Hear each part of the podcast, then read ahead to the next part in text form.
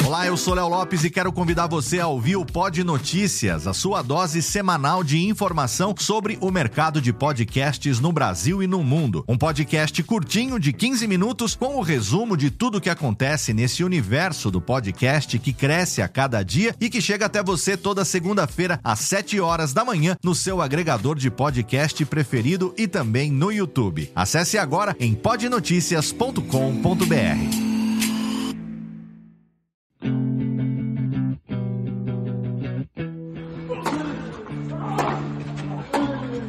Começa agora o Backhand na Paralela, o podcast sobre tênis que vai além das quadras. Apresentação de Jeff Paiva e comentários de Ariane Ferreira. Ready?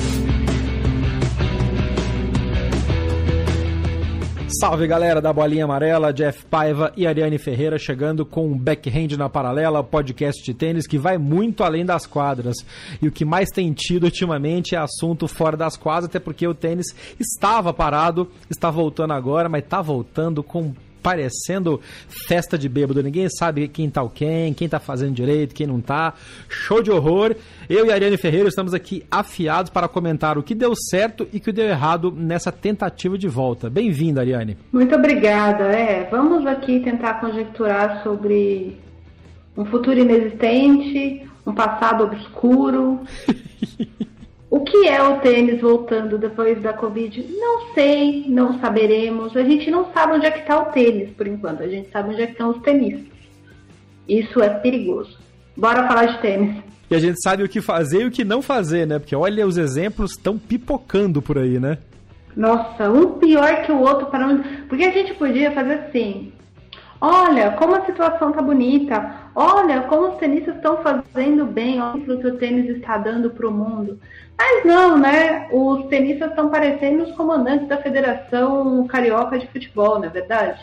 Ah. Então, é só assim, gente, é aquela frase do episódio passado. Nick Kyrgios é a pessoa mais no atual cenário do tênis mundial.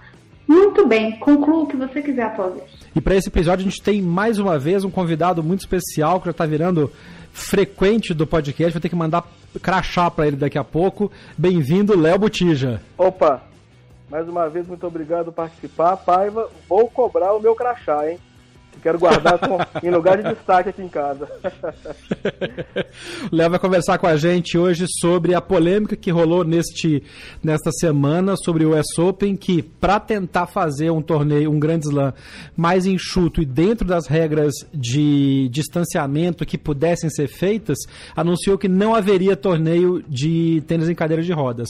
E a grita foi muito grande. O Dylan Alcott, que é o número um do mundo, gerou um comentário que se espalhou por muitos, é, teve repercussão por muitos lugares, até o Andy Murray re, é, repercutiu, e o ESOP voltou atrás e anunciou que teria sim uma chave reduzida, mas uma chave de tênis de cadeira de rodas. O Léo vai conversar com a gente para explicar como é que isso pode acontecer e os desafios que os tenistas de cadeira de rodas estão enfrentando neste momento para se manter saudável, se manter treinando e conseguir o seu espaço que já é tão difícil. Este é o Backhand na Paralela, seja muito bem-vindo, seja muito bem-vinda. Oi, o isolamento que a pandemia nos impôs acabou sendo uma força catalisadora interessante para que eu tirasse do papel um projeto antigo já. Na verdade, é uma adaptação que eu fazia no blog, no Medium e até no Twitter. Sabe como é que é, né? Quando o bicho do podcast morde, fica difícil de resistir. Vem aí meu podcast solo, inspirado nas conversas que tenho por aí, com muitas figuras literárias e exemplos comparativos para tentar entender o mundo, o dia a dia e essa vida louca que a gente está passando. Em julho, no Spotify Brasil, estreia o Metáforas.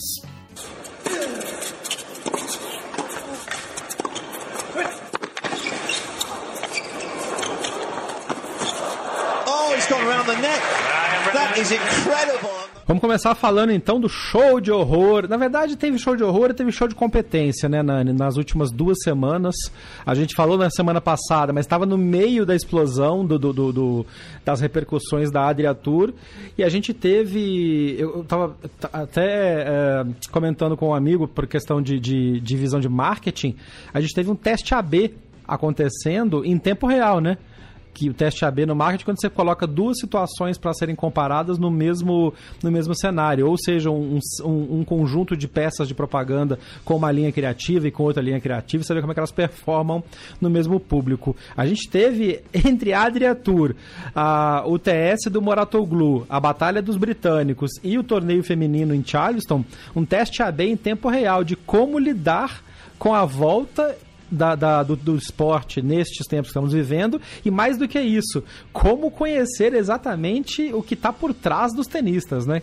O que quem está por trás de cada tenista, né? A gente tem o hábito de avaliar caráteres e e outras coisas, né? Trato pessoal com base no que os tenistas apresentam dentro de quadra e hoje em dia, aliás, essa crise é a maior prova de que só é o que eu sempre falo, inclusive, só assistir um jogo e cruzar com um tenista no meio de um clube para ter uma foto negada ou aceita, ou feita de bom grado, ou feita de mau grado, e assim por diante, não te faz ter uma plena situação, uma plena vivência de quem é aquele ser por detrás do tenista.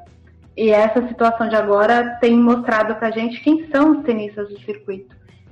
E tem tem muita rebelião sendo jogada no lixo. Tem. Tinha uma frase, uma frase que se dizia antigamente e que eu acho que ela já ela foi bem adaptada para os tempos atuais. A frase era: você tem que comer um quilo de sal do lado de uma pessoa para saber como é que ela é porque um quilo de sal demora para acabar, né? Então isso queria dizer que você, tava, você tinha que passar muito tempo do lado de uma pessoa para conhecer a, a, verdadeira índole dessa pessoa. Mas acho que tem uma frase hoje em dia que é muito interessante e que reflete um pouco isso também, que é se você quer conhecer o verdadeiro caráter de uma pessoa, ou dê poder, ou dê um computador com, com conexão lenta, para saber como é que ela vai reagir. Que vai tirar o pior e o melhor da pessoa. E olha, vou dizer um negócio, o dos Balcãs lá se saiu muito mal nessa, nessa, nessa comparação, né? Pelo amor de Deus. Vamos começar pelos fatos. É, a gente comentou na edição passada, a Adriatur estava rolando, duas temporadas tinham acontecido, Croácia e Sérvia, tudo aberto, tudo festa do caqui mole, ninguém de máscara nas, nas festas, ninguém de máscara na recepção dos atletas, nem nas arquibancadas. E aí, Teve um atleta que, que testou positivo, que foi o Dimitrov. Show de horror, todo mundo saiu cancelando, cancelaram a final da segunda etapa. E nos dias subsequentes, depois que a gente gravou o podcast, naquele mesmo dia que eu publiquei o podcast, o Djokovic testou positivo, a esposa do Djokovic testou positivo, depois o Troy que testou positivo, depois, mais ou menos no mesmo tempo, né? A esposa grávida do Troy que testou positivo, e aí saiu espalhando como, né? Eu tinha falado, usado o áudiozinho na, na, na, na edição passada, eu te disse, eu te disse. E não precisava ser gênio para saber que ia dar ruim, né? É... Não bastasse isso, o Ivanisevic fez aquela grosseria de entrar na quadra e falar que por que você está me vaiando, eu não estou contaminado. E aí entra a vinhetinha do Bob Esponja. Uma semana depois, tá lá agora Ivanisevic também testando positivo para a Covid-19. E quem a gente achou que tinha saído um pouco melhor nessa, que era o Zverev, que falou: olha, puta, participei, foi mal, vou me manter isolado. Dali uma semana tá o Zverev na balada, sem camisa de novo, no meio de uma galera. Como eu tava falando com a Nani antes de da gente começar a gravar, a gente tem que respirar fundo, porque senão se a gente sair falando o que a gente tá pensando, vai ter que ser proibido para menores esse podcast. Então, a minha próxima frase é proibida para menores. O Zverev precisa descobrir que ele não precisa ficar sem camisa em público. A gente não precisa de ver essa situação.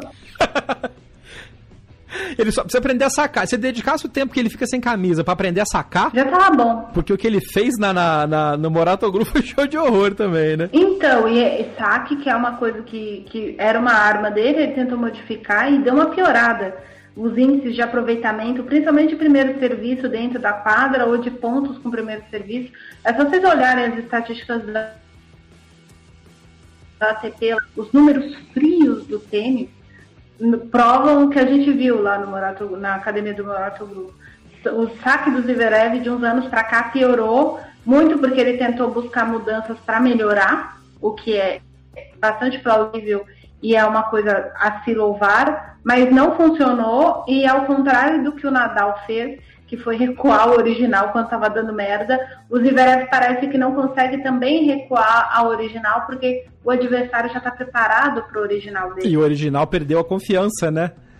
É, exatamente. O Eduardo Onsins comenta isso faz tempo já, de que é impossível. Até o Edu, quando participou com a gente no podcast, comentou isso também. E ele fala muito na coluna dele. Uh, é incrível como um cara da altura do Zverev não consegue usar o saque. E realmente a Dani falou, mandou bem nessa, nessa observação. Ele perdeu o que ele já tinha e não conseguiu chegar na próxima fase e ficou no, ficou no mata-burro ali, ficou no meio, do, no meio do caminho sem ter nenhum nem outro. E isso pode ser problemático para ele se ele dedicasse o tempo que ele está dedicando para fazer caquinha, ou para fazer gracinha, ou para zoar o Kyrios nas redes sociais, dedicando, treinando pro, pro saque, talvez melhorasse. E aí volta no que a Nani falou e que a gente falou na edição passada. Gente, a coisa está tão feia que o Nick Kyrgios é a voz da razão do tênis mundial. Cadê o meteoro? Não vem não, meteoro. Vem não que eu preciso entregar minha tese. É, eu fico feliz porque pelo menos mostra que o Kyrgios está amadurecendo.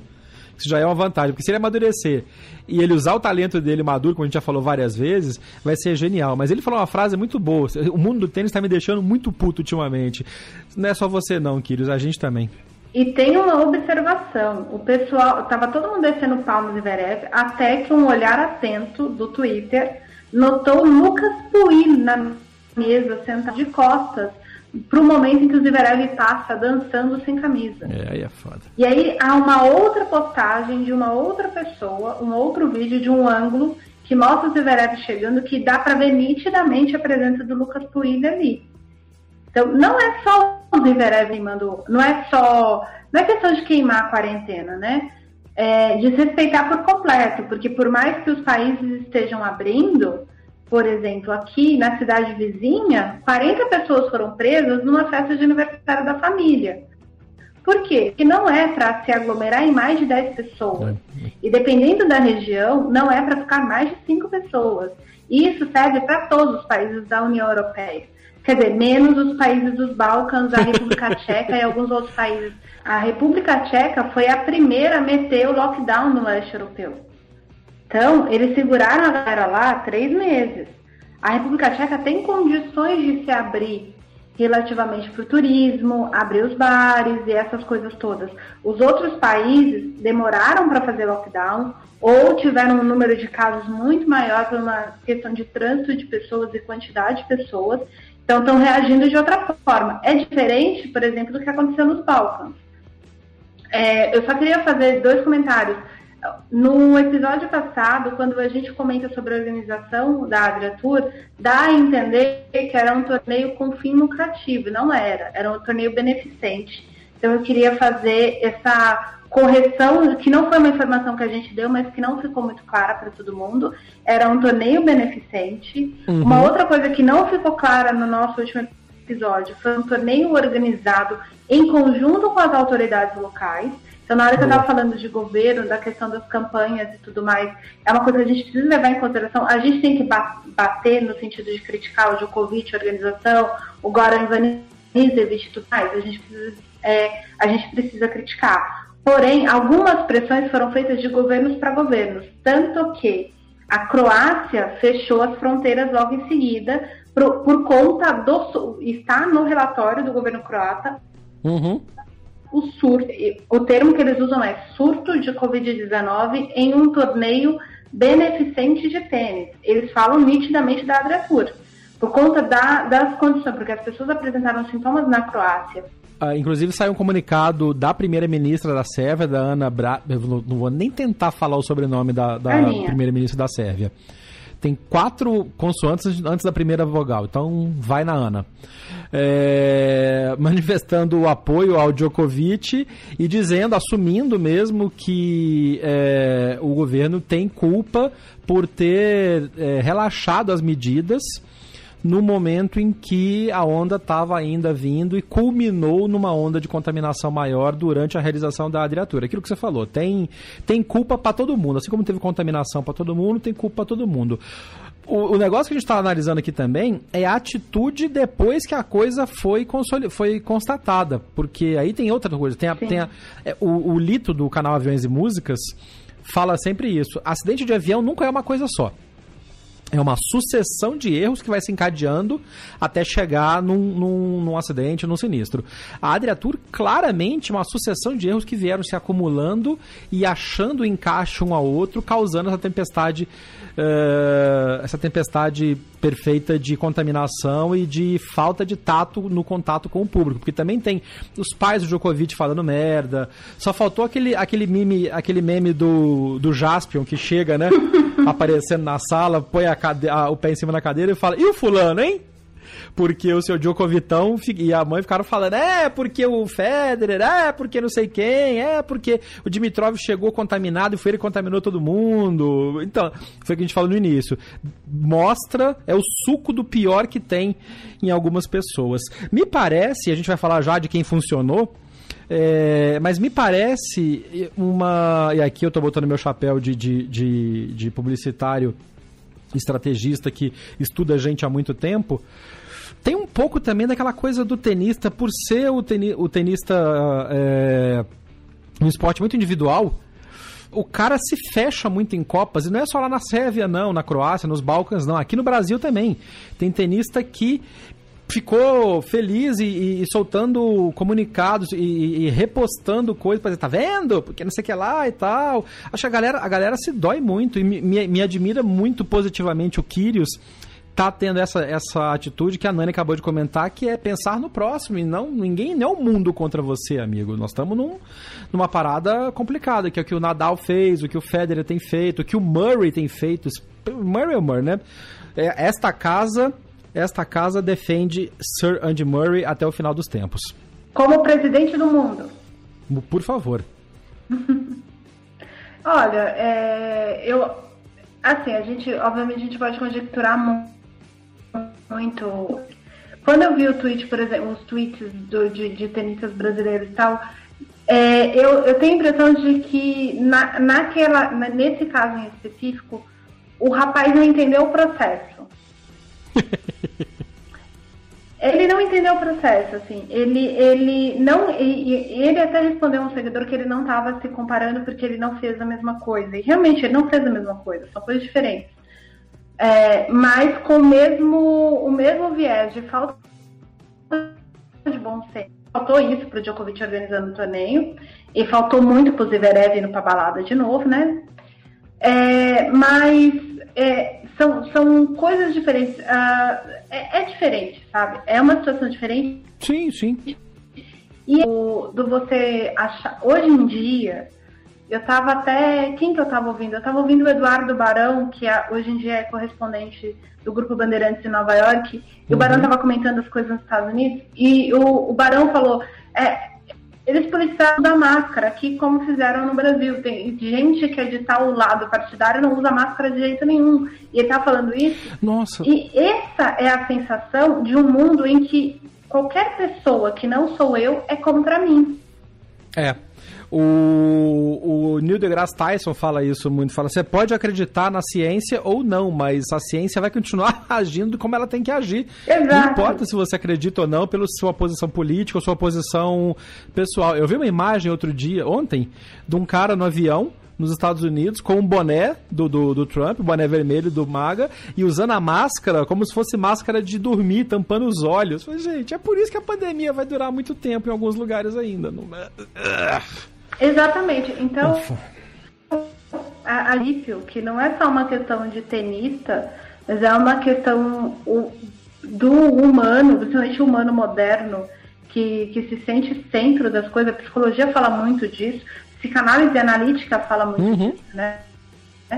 É o centro do seu universo, do, do, o mundo é você é o centro do universo que qualquer pessoa que tenha qualquer tipo de atuação contra o que você acredita, contra o que você quer, é, contra qualquer coisa que você não está esperando, é seu inimigo.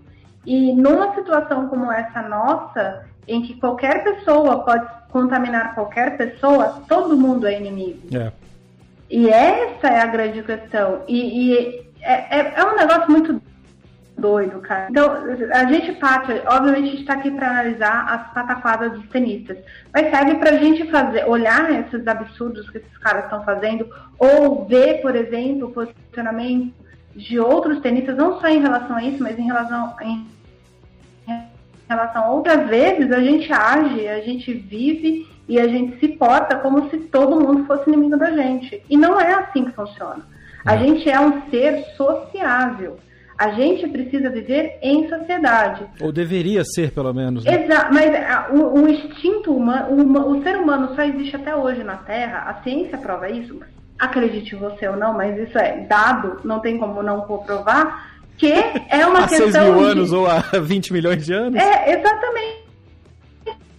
Disso. Ela existe porque o ser humano se agrupou em sociedade. É. é só você. Se, se você não tiver acreditando em mim, vá assistir um documentário que tem no Discovery, e eu acho que o Discovery disponibilizou por um tempo para a Netflix, deve existir ainda, que é O Mundo dos Gorilas. E é um documentário sobre os gorilas no alto de uma montanha na África. Os gorilas se comportam como seres humanos, principalmente os machos. Eles se comportam como homens. Eles brigam por autoridade, eles brigam por fêmea, brigam comida, o mais forte sempre vence, o mais velho está sempre acima. Eles têm uma questão hierárquica patriarcal extremamente forte. Porém, todas as decisões do bando são pelo consenso do, todas as, vamos por esse lado ou por aquele. Quem que decide é a matriarca. Por quê? Porque parte, no caso dos gorilas, eu não estou falando que as mulheres têm que decidir nada, tá, gente? Antes que vocês achem isso. No caso dos gorilas em específico, o ser que pensa no comum do grupo, não vê o outro como inimigo, é sempre a, a gorila que estiver grávida. Porque ela está pensando nela, no bebê dela e que ela precisa de proteção. E é ela que eles seguem. Então a gente tem que, tem que começar a agir e entender se você acredita no Adão e Eva ou não, a gente é um ser sociável como os gorilas. E a gente precisa ter um senso comum de qual é o melhor caminho para gente. Hoje, o senso comum para cuidar da nossa saúde parte da ciência. É isso. E nós devemos nos preservar nós mesmos e aos outros a partir do momento que a gente se preserva. Se você não faz isso, você está agindo como o gorila jovem do bando que acha que vai conseguir duas fêmeas e não vai conseguir nenhuma, vai dormir sozinho.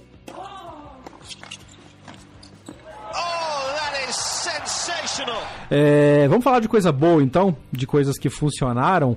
Que coisa espetacular foi a competição promovida uh, na, entre equipes capitaneadas pela Bethany Matex Sands e pela Madison Keys em Charleston, nos Estados Unidos, reunindo tenistas americanas. Que que espírito bacana foi, que competição legal que foi.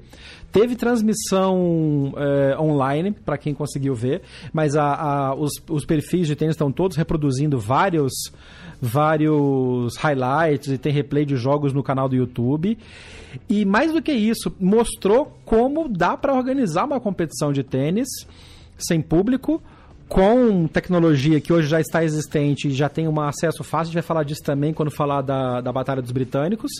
É, mas tem um lado positivo de esperança de sim voltar a ter tênis, mesmo sem torcida em quadra, mas transmitindo para todo mundo e com uma participação legal. E, e, de maneira concreta, abraçando o digital, né? Porque uh, me pareceu que a interação com as jogadoras, a interação com, entre jogadores e o público nas redes sociais dos torneios das jogadoras foi muito boa, foi muito maior do que as limitações que a ATP, ITF, WTA colocam normalmente. É, foi um evento bastante legal. Acho que uma das coisas mais bacanas que tem é aquele momento do, do pós-jogo que elas conversam com o pessoal da transmissão do Tennis Channel. É bem divertido aquilo. Uhum.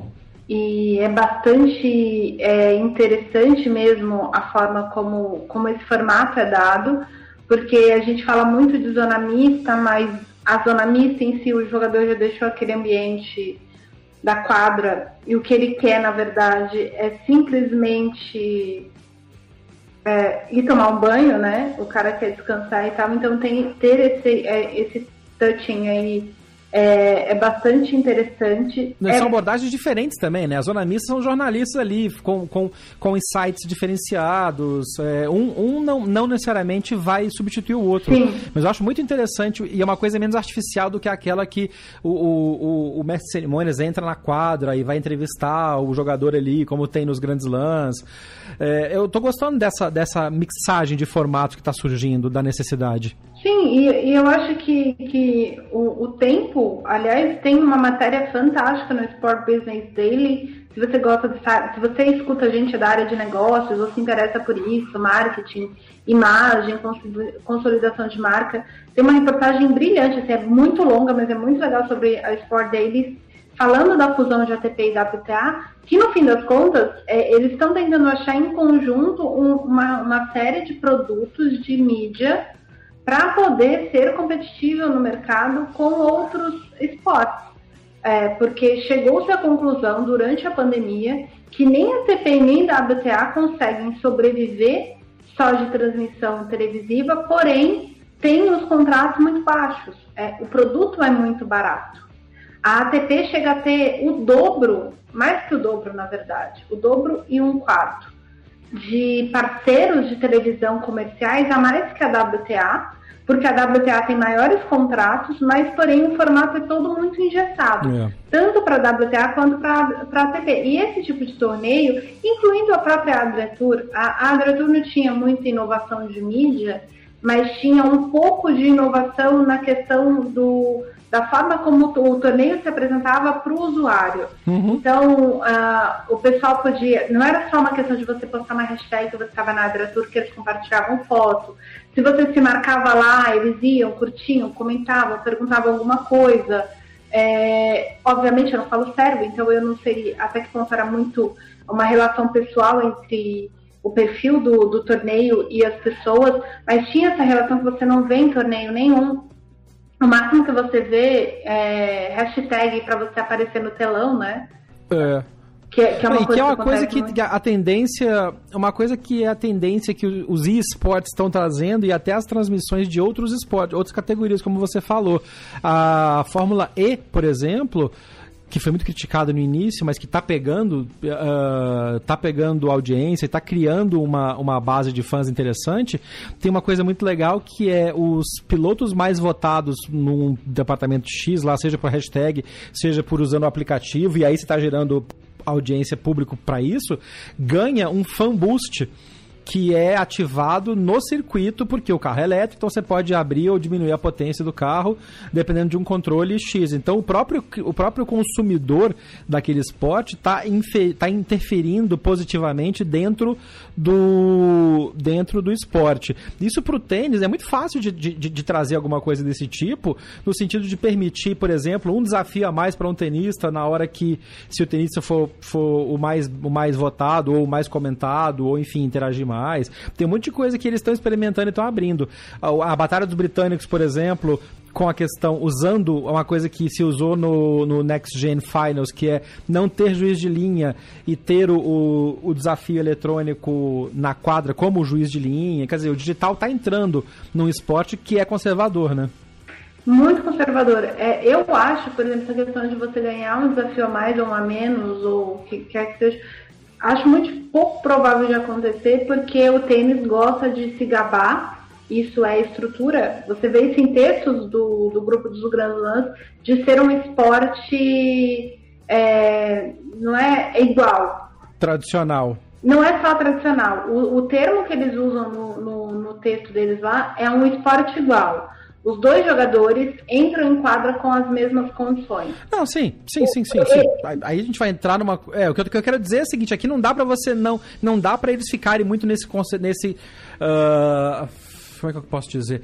O, o, mundo está mudando e os caras vão ter que se. Talvez não seja essa de dar um desafio a mais, ok, sim, mas sim. incorporar, incorporar participação de fora para dentro vai ser inexorável, porque senão é a mesma coisa do, do povo da carroça que falava, ah, não, o carro eh, tem que dar direito ao cavalo, porque, enfim, aí os carros chegaram e tiraram tudo, ou o dinossauro reclamando do meteoro.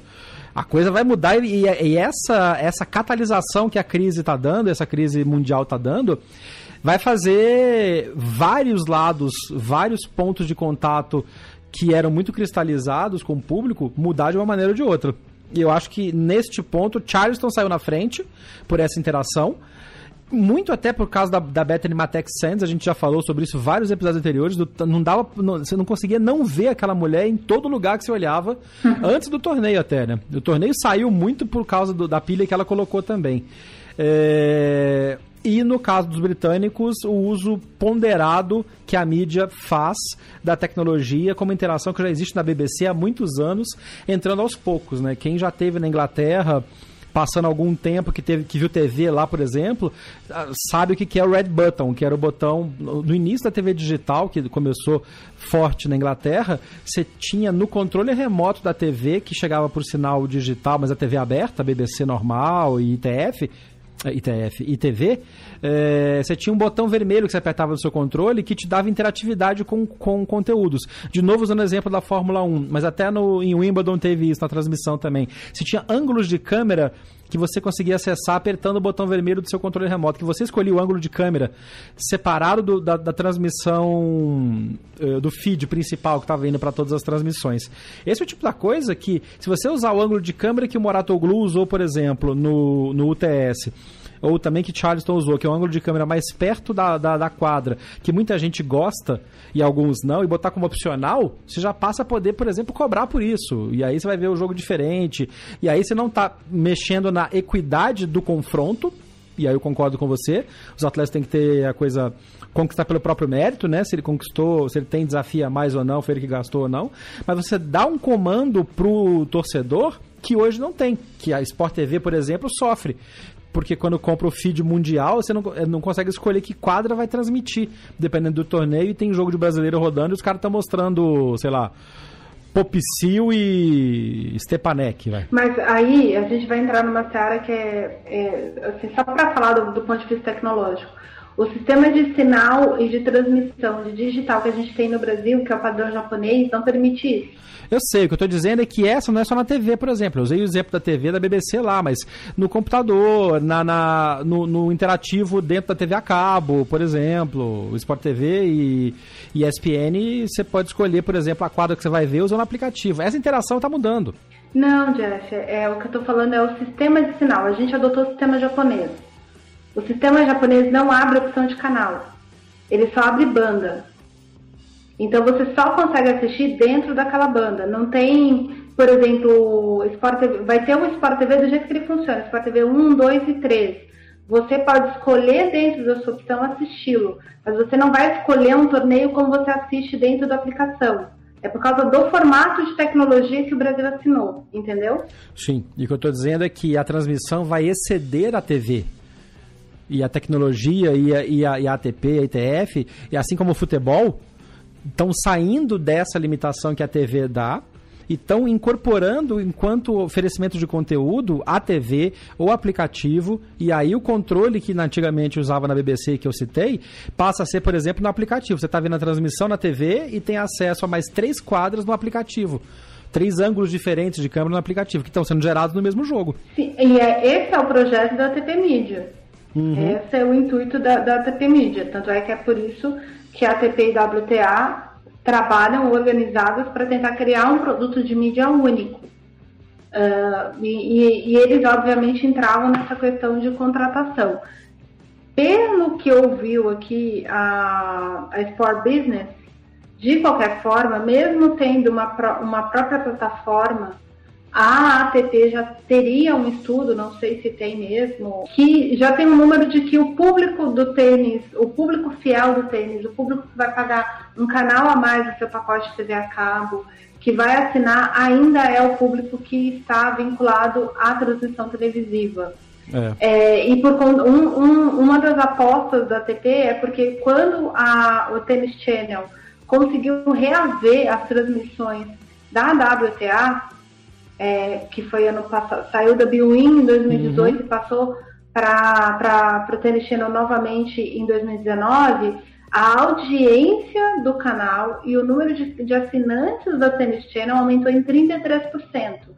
Por quê? Porque já é sabido que a pessoa que gosta de assistir tênis gosta mesmo de tênis masculino e feminino, é diferente um pouco do padrão do Brasil, mas a audiência global no planeta, ela tende a crescer para o canal e para as opções e para as ferramentas que apresentam os dois circuitos em pé de igualdade de transmissão, de opção, de conteúdo, de entrevista. Então, é por isso que a audiência do Tennis Channel ela é a maior audiência crescente em dois, 12 meses nos Estados Unidos de todos os canais de televisão. E tem um monte de canais de televisão, de TV a cabo, disso, de aquilo, daquilo outro nos Estados Unidos. É. Por conta dessa, simplesmente pela, a, pela transmissão, tanto de WTA quanto ATP essa capilarização ela vai acabar sendo a morte da, da, da, televisão nesse formato que a gente conhece. Tá aí os da Zone da vida, tá aí o, o, o a própria ATP, o Tênis TV e, e, as aplicações, a Fórmula 1 também tem isso. Os caras vão ter que fugir desse, desse, desse gargalo. A briga do Flamengo com a Globo, em que pese toda a politicagem que tá rolando, também tem um pouco disso, né? Mas isso é papo para outro para outro podcast. Quem podcast de marketing esportivo quiser chamar a gente para conversar sobre isso, estamos aí. Ou a gente faz um episódio sobre isso também, porque eu acho que tem uma relevância legal em cima do que a gente está falando.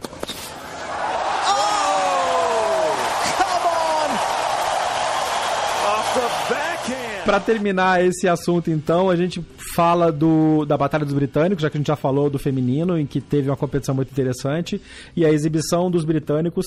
Duas coisas boas de se ver. Primeiro, o uso da tecnologia, que a gente já comentou, não tinha juiz de linha, não tinha boleiro. Os caras iam pegar a própria toalha, iam pegar a própria bola, quando quicava na, na, na, na arquibancada e não voltava. Tinha mais bolas rolando.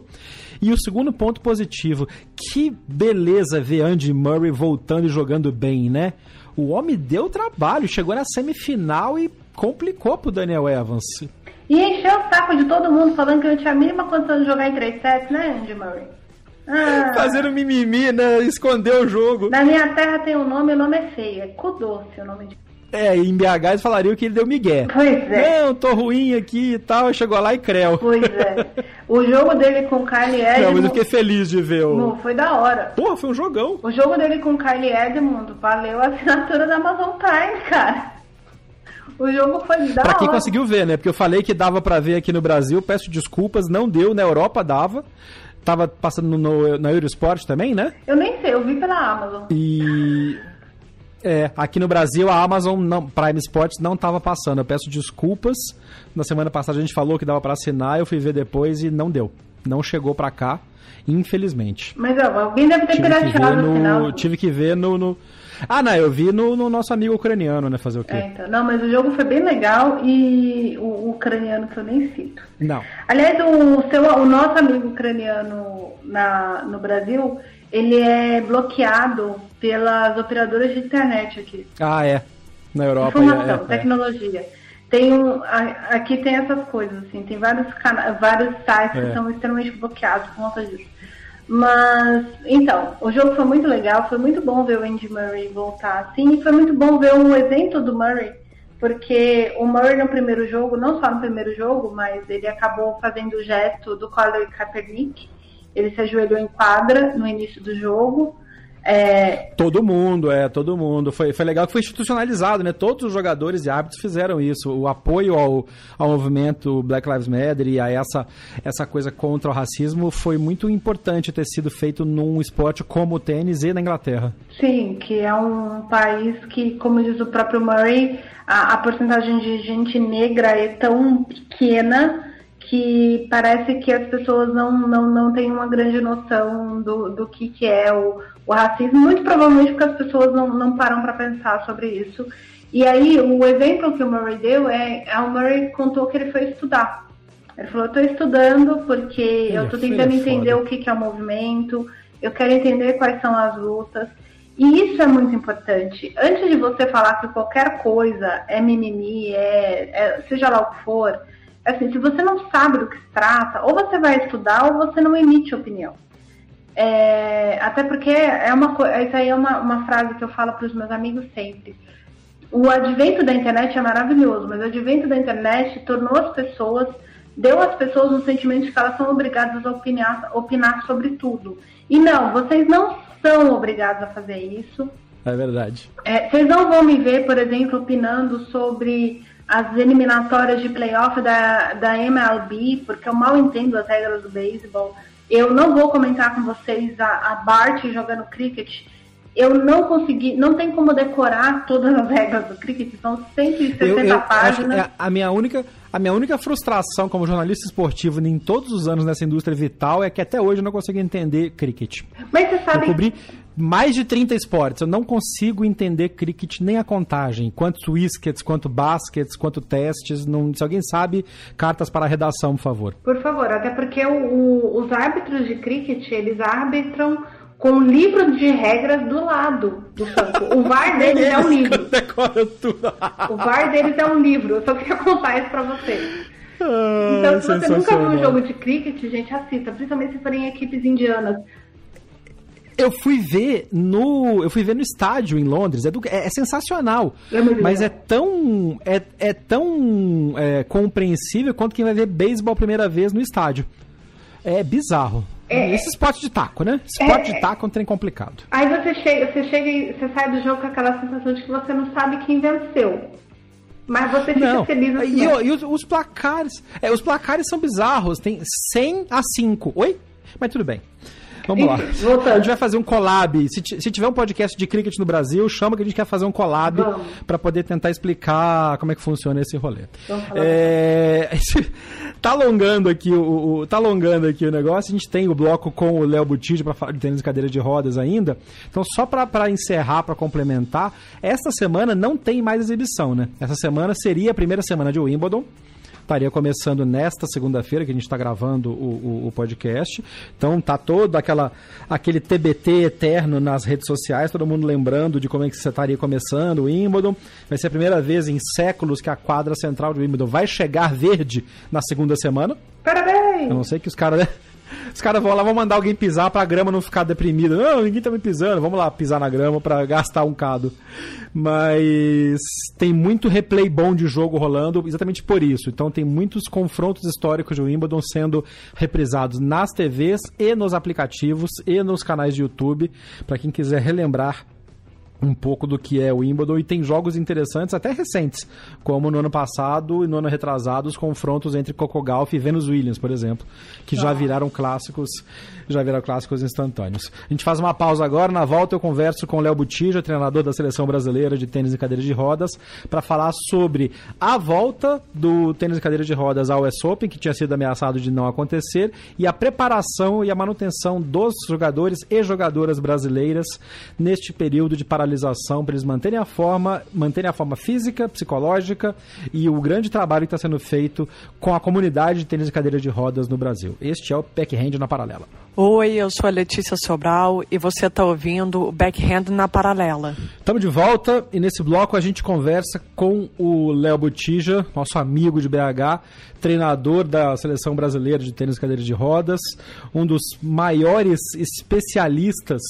nessa modalidade e eu tenho a sorte de chamá-lo de amigo, a gente se conhece há muitos anos. Quem ouve o podcast já ouviu um programa especial que a gente fez com o Léo. Bem-vindo de volta, Léo. Como é que tá aí em BH, cara, com essa coisa do, do sai, não sai, abre, fecha? Como é que tá a situação em BH? Grande Paiva, como você falou, a gente é amigo de longa data, lá de, dos primórdios da Dinâmica, né? Pois é, cara, é um prazer estar falando com você mais uma vez. Mas é, BH tá tudo parado. Desde o dia 18 de março, que por um decreto municipal as academias e clubes estão fechados. Né? Então, é, hoje comigo treinam quatro atletas, que é Rafael Medeiros, que é da seleção brasileira masculino, Mericol Duval, que é número um do Brasil, e a Ana Caldeira, que é dois do Brasil feminino, também seleção, e o Adair Salvador, que está ainda chegando nesse nível de tênis. É, então o que eu posso falar com muita propriedade é desses quatro, né?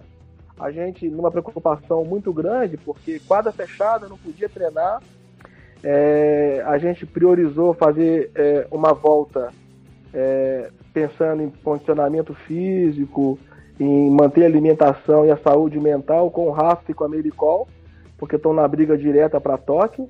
Né? A gente tem uma equipe multidisciplinar muito competente, bacana, que trabalha junto com a gente. A gente tem fisioterapeuta, preparador físico, é, mais técnicos, é, nutricionista e psicólogo, e a gente, os dois estão trabalhando com chamadas, é, fazendo é, atendimentos online com, com, com psicólogo, com a nutricionista, um preparador físico é, passando o, o trabalho para eles fazerem em casa, e isso durou durante 40 dias, mais ou menos. E após esses 40 dias, eu consegui é, uma quadra é, residencial, onde a gente voltou pelo menos em duas sessões de treino de duas horas por dia. Né? A gente não tem noção de calendário, de quando realmente as coisas vão voltar a acontecer, mas para minimizar um pouquinho o destreno que eles vêm sofrendo com a paralisação. E não pode parar, né? Porque a gente estava comentando uh, em episódios passados o tempo que você parou. O atleta de alto nível, e a gente já comentou isso em vários, uh, várias categorias, inclusive quando a gente entrevistou o pessoal do sênior, se você para, a, a distrofia muscular acontece muito rápido. E ainda mais no caso de tenista em cadeira de roda, em cadeirante, porque você tem toda a compensação que tem que ser feita, tem que ser todo o, o, o, tratamento normal que tem que ser feito por causa da limitação que eles têm, né? É, o que eu acho é, é muito particular, porque ah, para cada deficiência tem um tratamento diferente, né? Uhum. E você tem uma. Os, mas todos eles perdem, tem um destreno muito grande. Né? A gente tem o Rafa, que é paraplégico, e a Mericol, que é má formação congênita. A Mericol não tem é, uma parte da perna esquerda, onde seria o pé, o cordão umbilical enrolou ali na gestação e formou só um dedo. Então ela usa uma prótese de encaixe. Então a Mericol, teoricamente, não tem é, mais comprometimento.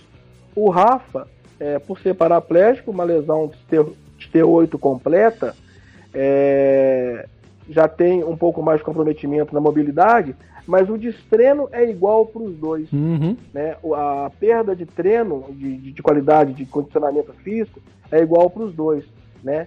Cada um dentro da sua particularidade, a gente tem que ficar muito atento é, e não deixar ele ficar parado. Quanto menos parado ficar, é, mais fácil vai ser para retomar quando tudo normalizar.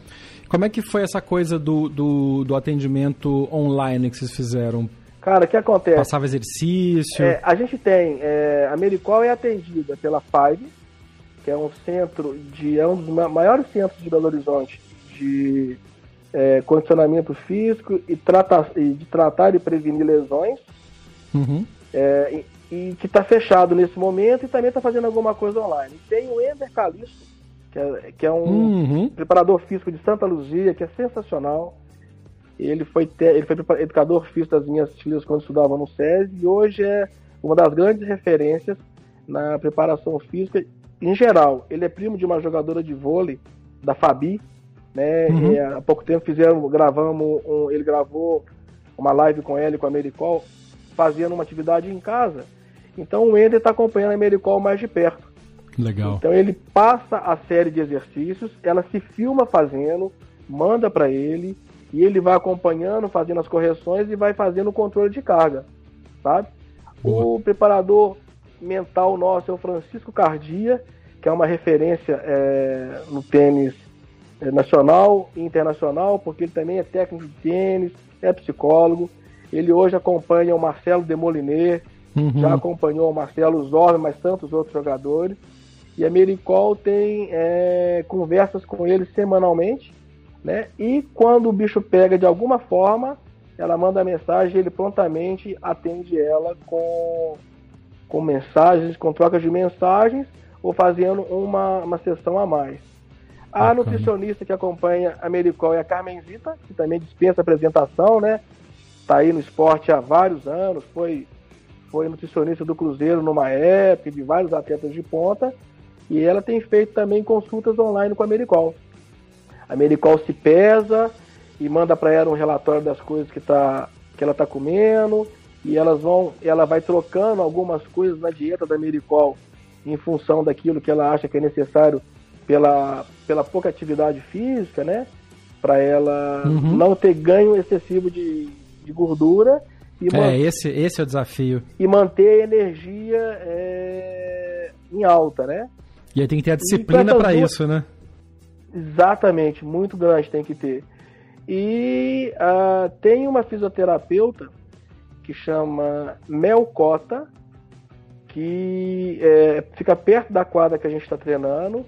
E ela tem atendido a gente também uma, duas vezes por semana. Então ela tem sido a nossa anjo da guarda com prevenção de lesões e tratando alguma dor que apareça pelo fato de ter ficado muito tempo sem treinar. Volta só duas vezes por semana. Então as dores vão aparecendo e ela vai corrigir. Então dessa forma, a gente está conseguindo solucionar um problema que eu acho que a maior parte dos atletas no Brasil e no mundo estão tendo, que é de não conseguir é, se exercitar nesse período de tudo fechado, né? E só ressaltando, pai, que a gente está fazendo tudo isso com muito controle, uhum. tomando, é, é, tomando medidas que a gente nunca se pensou que teria que fazer, né? Então, por exemplo, quando a Mel vai atender a Medicol, ela higieniza todo o, o ambiente, é, a Medicol fica o tempo inteiro de máscara, ela também de máscara. Lá na quadra, a gente evita que os jogadores toquem na bola, é, a Mericó e o Rafa chegam de máscara, álcool gel para todo mundo, é, já trazem a água de casa, o seu lanche de casa, e a permanência na quadra é só o tempo necessário para treinar. Terminou o treino, não tem resenha, o Rafa tem carro, volta de carro para casa, e a Mericol eu busco de madrugada em casa e volta para casa de Uber. Então, ou seja, a gente está, graças a Deus, com o apoio dessa equipe multidisciplinar e com esses cuidados todos, a gente está conseguindo esse retorno gradativo, mas que é muito importante nessa, nesse período. Tem que ser, e acho que é isso, né, cara? A disciplina, você não precisa ficar também parado, é, tem gente que precisa, e aí, ao precisar fazer, Sim. manter, ter a disciplina de tomar esses cuidados e fazer as coisas, as coisas respeitando todo mundo, porque não é só, não é só a gente, né, cara? A, a, parada da máscara, a gente tem comentado muito isso. E a Ariane, por exemplo, teve o problema com os pais dela que foram contaminados por, um, por uma pessoa que morava num, na, na casa dos fundos dela. Sim. Então isso é, é, complicadíssimo, mas é muito bom ouvir isso e ver que vocês estão que vocês estão conseguindo treinar, conseguindo fazer, man, fazer a manutenção, mas ao mesmo tempo se preocupando com, com, com esses cuidados todos. Sim, sim, com certeza. É, e a gente, a gente tem pra gente, Paiva, que dificilmente as coisas vão voltar a ser como eram antigamente, sabe? A gente uhum. acha que algumas coisas vão passar a fazer parte da nossa vida durante muito tempo. E acho que a máscara é uma delas. A máscara, um pouquinho de distanciamento, né? É, a gente achar formas de manter a afetividade, a proximidade, mas com, com certo, com uma certa, respeitando uma certa distância, né? A máscara e o álcool gel, eu acho que durante muito tempo vão estar presentes na nossa vida aí, na, na necessária ali na bolsinha do dia a dia. E eu acho que isso é bom, viu? Eu acho que esse. Da, eu estava comentando com a, com a Nani no episódio passado. Se de tudo isso que a gente está passando, a gente conseguir importar um pouco desse cuidado que os orientais têm, principalmente, né? No Japão, na Coreia, tem essa coisa de se você está doente, você usa máscara para não contaminar os outros. Sim, a gente conseguir incorporar isso no nosso dia a dia já vai ter sido dos males, pelo menos alguma coisa boa vai ter saído dessa, sim, sim. dessa pandemia pavorosa. Sim, com certeza. É, falando, falando dessa coisa de treino, de cuidados, de como voltar, estão uh, começando a surgir agora as notícias de volta de competições e tentativas do calendário se reestruturar de novo para recuperar um pouco do tempo perdido. E aí veio a notícia do US Open de que realizaria o Grand Slam tomando cuidados excepcionais e, e, alguns desses cuidados incluiriam o não, a não realização de qualifying, então entrariam todo mundo pelo ranking até o 120, até o 120, mais os cabeças de chave, os convidados, perdão, e não realização do da chave de tênis e cadeiras de rodas. Além de juvenil também, né? Juvenil não teria também. Uhum. E aí teve o, o a, a grita começou, mas não tinha uma coisa muito organizada, não tinha, um, um, não tinha uma voz que reunisse isso. E aí a gente teve o Dylan Alcott, que é o, o, um tenista australiano, campeão paralímpico e que fez uma, uma postagem que pegou muito forte porque o argumento dele foi muito, foi muito, muito interessante e acabou sendo repercutido por quem tem uma voz muito forte, que foi o Andy Murray. Conta pra gente um pouco, Léo, como é que foi isso e como é que na comunidade uh, de tenistas e de envolvidos em tênis de cadeira de rodas, como é que isso repercutiu? Primeiro a notícia de que não teria e depois que, por causa dessa, desse, dessa grita que acabou acontecendo, não só voltou o torneio, mas houve também uma... De novo, e isso a gente sabe como é importante, uma percepção de que tênis e cadeira de rodas existe, é importante e é a primeira coisa que deixar de lado quando alguma coisa dá errado, né? Pois é, cara. A gente recebeu com muita tristeza, sabe? Eu não posso nem te falar em nome de toda a comunidade, não, porque é, com essa questão da quarentena, a gente muito restrita Belo Horizonte, mas as poucas pessoas que eu tive, as pessoas que eu tive contato, todo mundo recebeu a notícia com muita tristeza. Né? Porque, poxa, por que tirar a chave de cadeira de rodas num grande slam já é muito compacta. Né? É, se a gente somar, vão dar 20 jogadores. São oito homens, oito mulheres é, e quatro jogadores quad, são 20 jogadores. Né? Uhum. Com qual, qual, qual o motivo de não ter o tênis em cadeira de rodas? Né? Como o próprio Alcott falou, é, eu sei da minha condição física e da minha saúde. Eu seria o primeiro a não aceitar e julgar se eu me sentisse com risco eminente de, de ir contrair e ter um problema mais sério. Né? Então, ou seja, é, o atleta em tênis em cadeira de rodas como qualquer atleta de tênis, é, alguns podem ter algum comprometimento na parte de respiratória dos pulmões, o que também pode acontecer com um jogador convencional. A gente tem casos de vários jogadores que têm problema com, que já tiveram pneumonia e que têm problema pulmonar, que são de grupos de altíssimo risco se contrair a doença. Mas em momento nenhum isso foi falado. Uhum. Eles tentaram primeiramente tirar o tênis de cadeira de rodas, que é, eu sinto que existe é, um preconceito velado. Né? Primeiro que eu não entendo por que, que a chave é tão pequena, uhum. porque que não pode aumentar o tamanho dessa chave. Eu acho que essa chave teria que ter no mínimo é, o dobro de tamanho e teria que ter um qualify para essa chave também, para que desse a chance que outros jogadores é, pudessem almejar jogar esse torneio. Porque da forma que é feita, é, são só oito jogadores, sete entram pelo, na chave convencional a chave da, do Open. Sete entram pelo ranking uhum. e um entra por wildcard.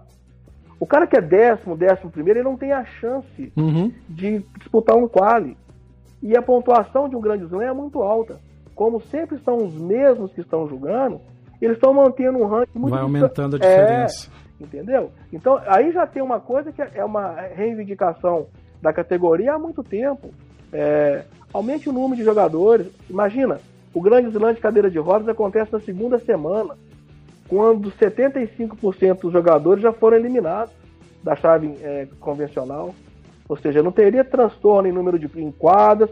E se a gente falar em termos financeiros também, é piada, né? É. Porque se eu, se eu não tiver errado, um campeão do Australia Open, por exemplo, da chave de cadeira de rodas, ganha alguma coisa em torno de 50 mil dólares o campeão. É muito pouco. O jogador que perde na primeira rodada hoje ganha 75 mil dólares. Pois é. Então não tem impacto financeiro nenhum num evento desse porte, é, o que se paga de prize money para os cadeirantes.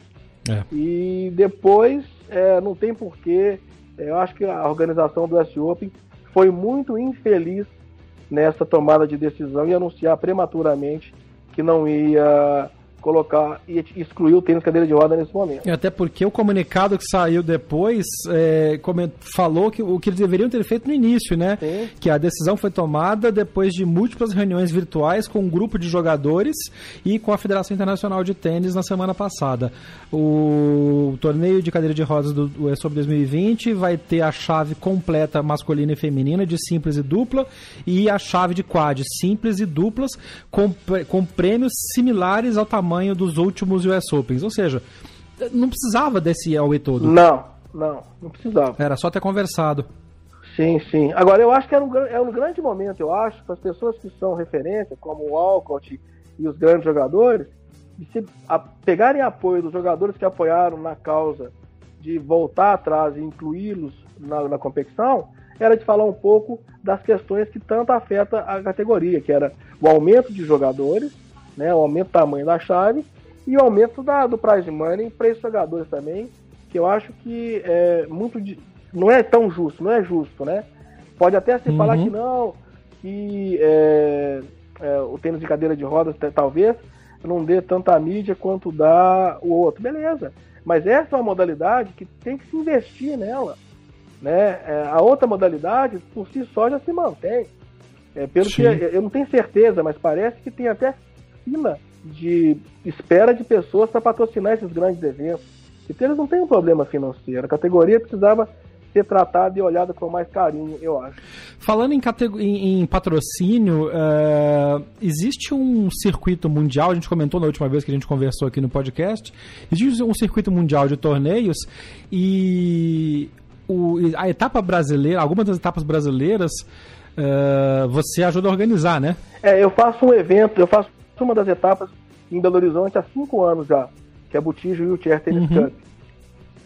E tá dentro do circuito Uniclor? Sim, tá dentro do circuito Uniclor. Como é que ficou a questão do, do, do, agora com a parada dos torneios? Existe, existe alguma conversa para voltar já? Porque tem muita gente se organizando e a Nani comentou isso em edições passadas sobre os torneios na Europa, como é que cada organizador de torneio está tentando meio tá virando uma briga de cada um por si, né, para tentar, porque tinha contrato fechado e as coisas foram canceladas. As etapas brasileiras do circuito foram canceladas também, né? O que acontece, Paiva? A ITF, ela vem é, seguindo o que a ATP está fazendo, né?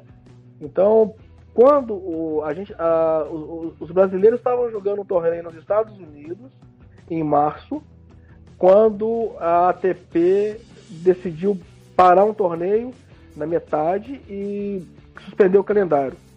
A ITF fez o mesmo com o tênis em cadeira de rodas. Um torneio foi parado pela metade. Né? Então, ou seja, eles terminaram toda a primeira rodada de, uma, de um torneio. Quem passou para a segunda rodada, eles pegaram toda a pontuação que seria distribuída dali até a final e dividiram entre os jogadores que ganharam a primeira hum. rodada e o prize, e o prize money também. E aí, tá. é, eles estão fazendo a, os anúncios por, de, por períodos. Isso. Primeiro cancelaram os torneios até abril, se não me engano, ou maio, depois até junho, depois até julho, e agora cancelou até agosto. Os torneios que, que, tão, que estavam já no calendário nesse período, o organizador tem a opção de cancelar, de não realizar o torneio esse ano tá. e voltar no ano seguinte, ou de suspender o torneio e assim que voltar é, ser colocado numa nova data. Tá. Os torneios brasileiros, é, até onde eu sei, nenhum foi cancelado, todos foram realocados hum. numa data futura que a gente que a, que a ITF acredita que vai poder organizar. O meu torneio, por exemplo, era de 23 a 25, não, de, de 22 a 26 de julho. Tá. E ele agora foi para 23 a 25 de outubro. Tá. Né? Então ele mantém o mesmo torneio, o mesmo tamanho, as mesmas condições, só que numa data diferente.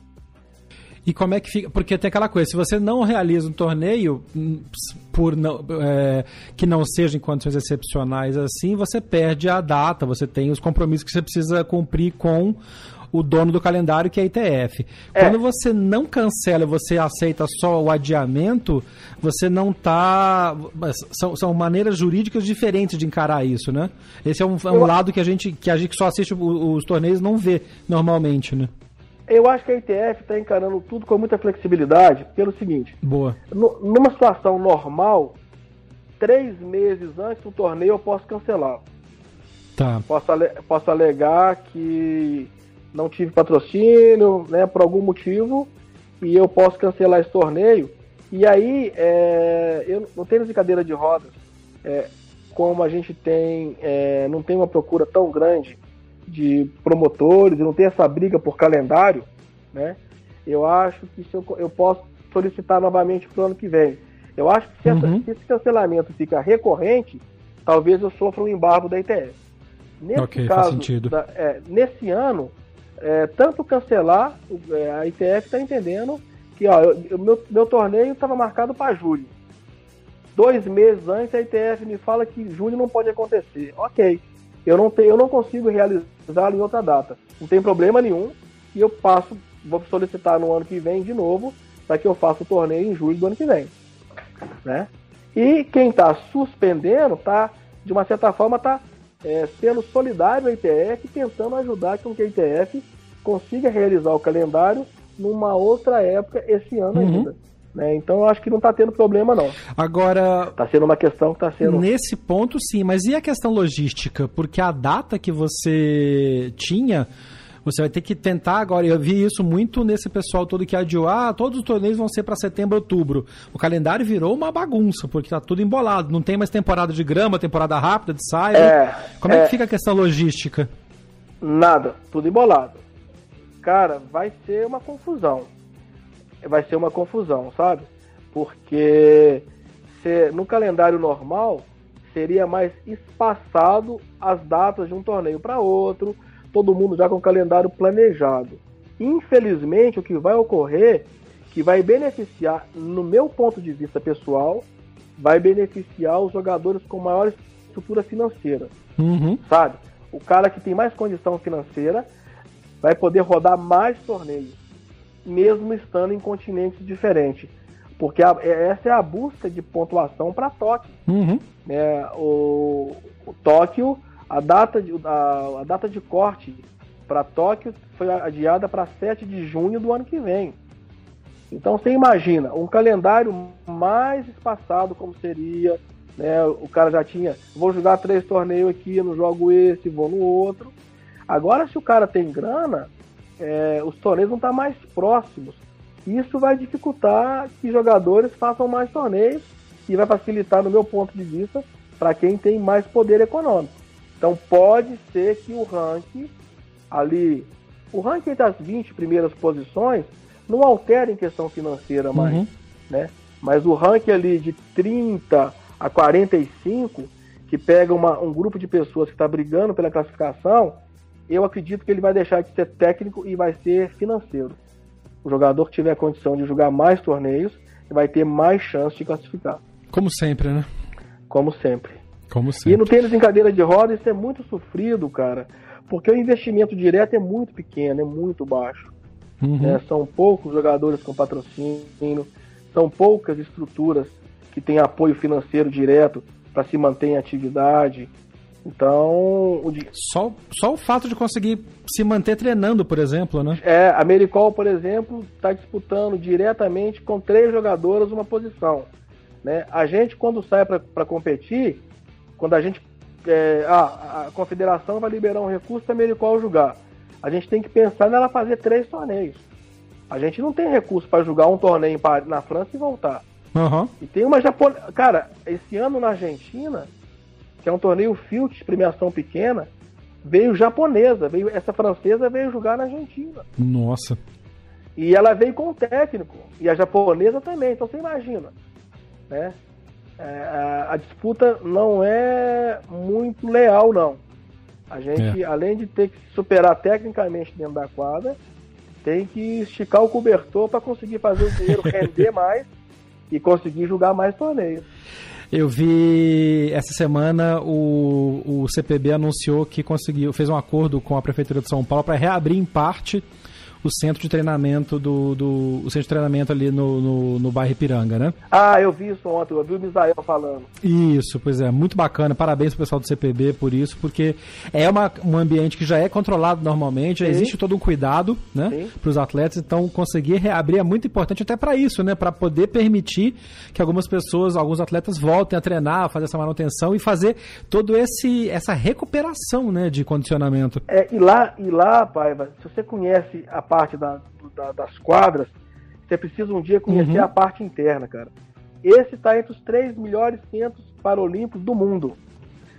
Tudo que um atleta paralímpico precisa, ali tem. Acessibilidade. Não, é sensacional. Eu tive a chance de fazer uma visita lá dentro com guiado pelo, pelo Rafa Senna, que é o coordenador de social media Então você conhece. É lindo, não, é, É, não, é sensacional. A sensacional. estrutura lá é espetacular. É, é sensacional. Eu fiquei muito feliz de ver que eles estavam conseguindo reabrir, porque o trabalho que eles fazem com os atletas lá, para manutenção, para fazer essa, essa manutenção de condicionamento, essa coisa preventiva, é muito importante. Pô, você imagina, nós temos duas quadras de tênis rápidas, né?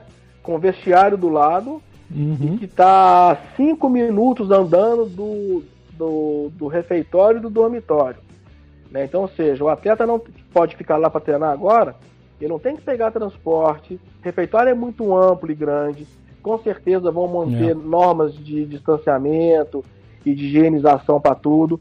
É, são só dois andares que tem uma rampa com, uma, com um grau de inclinação tranquilo. Então, ou seja, o atleta pode subir e descer pela rampa, ele não precisa usar o elevador. seja, tem tudo ali para que todo atleta paralímpico possa voltar aos seus treinamentos com a maior qualidade possível. É, é muito bacana isso.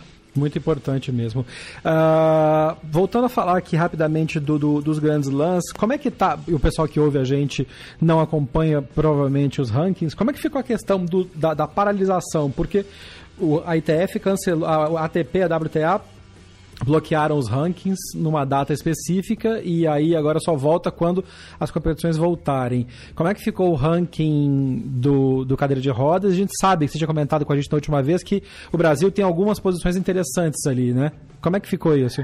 Sim, sim. Ah, o ranking está congelado e é uma dúvida para todos nós. Talvez até já tenha algum, é, alguma norma que a ITF soltou, mas que eu não tenho conhecimento de até quando vai ficar congelado mas eu sei que no momento está congelado e é uma dúvida para todo mundo, para todo mundo. O que, que vai acontecer? Né? Esse congelamento vai até quando? Porque pode, se as competições voltarem agora, eu acredito que até o final do ano o ranking tem que deixar de ser congelado, porque vão acontecer torneios então no início do ano que vem que já aconteceram esse ano. Uhum. E o jogador não pode acumular duas pontuações do mesmo. Bom ponto. Eu acho eu acho que a hora que começarem a acontecer os torneios é, que seriam repetidos, deve começar a, a, cair os pontos, eu acredito. Porque é a forma mais. Eu acredito que é a mais. É mais justa, né? É, democrática é. e mais justa. É. Mas, ô Paiva, eu particularmente é, tenho uma dúvida muito grande se os torneios realmente vão acontecer. Como estão falando em agosto eu também, setembro. Viu? Eu também. Por, porque é, a Europa, até onde eu sei, só europeu pode entrar. Né? Nos Estados Unidos está esse bloqueio, brasileiro não pode entrar nos Estados não. Unidos. Como é que pois vai é. ser? Os, pa os, países vão abrir as fronteiras, vão deixar. Não, ainda não é mais com essa, ainda mais com essa coisa que rolou agora no torneio do Djokovic.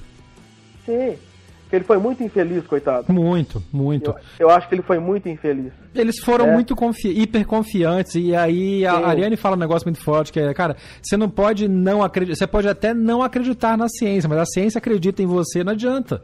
Sim. Você achar que, sim, ah, tá tudo bem e tal, tá todo mundo não. contaminado agora. Então, acho que isso vai ser um problema também, porque ficou provado, como fizeram em Charleston, nos Estados Unidos agora, o torneio feminino, tá acontecendo legal. E o do Moratoglu também. Tudo fechado, tudo com, com controle, todo mundo sendo testado antes, aceitando fazer a quarentena. Eu acho que vai ter que, se acontecer, vai acontecer nos moldes do que está acontecendo em Charleston e na França agora. Pois é, imagina quando você fala de um grande slam que tem gente do mundo inteiro. É, pois qual é. Que seria, qual que seria a medida de segurança? Chegar com todo mundo 15 dias antes? Quem banca? E outra, e quem banca? E outra, é... e o pessoal que trabalha nos eventos? É, então. É. Eu comentei isso com a, com a Ariane e a gente que já trabalhou em evento, a gente que organizou é, o BH Open muitos anos, sabe como é que é o rolê disso. E a galera que é envolvida Exatamente. vai construir a, a arquibancada, vai fazer estrutura provisória. É muita gente, é muita gente. Eu fico, eu fico imaginando como é que fica a situação do encordoador. Aham. Uhum. Que, que pega na raquete de todo mundo, que está num ambiente que normalmente não é muito amplo e é fechado. Ele vai ter que receber a raquete dos caras, ele tem que passar. Cara, é. Quem tem, vai fiscalizar tudo que está acontecendo? Tem que higienizar tudo, e aí os caras ficam naquela pressa, tem que fazer rápido. Se ele usar luva, ele perde Exato. a sensibilidade, que é a coisa principal do encordoador, né? De, a sensibilidade Sim. nos dedos de fazer, o, o é, é, o que dá o toque dos caras. É, é, aí tá vendo? Esse é um ponto que a gente não tinha pensado. É. Como é que vai ser com a bola? Tá? Cada jogador vai sacar com seu jogo de bola? Então, eu vi isso, o torneio do Moratoglu e o torneio, eu acho que é de Charleston, que tá rolando agora, os pegadores de bola estão com luva e estão com uma.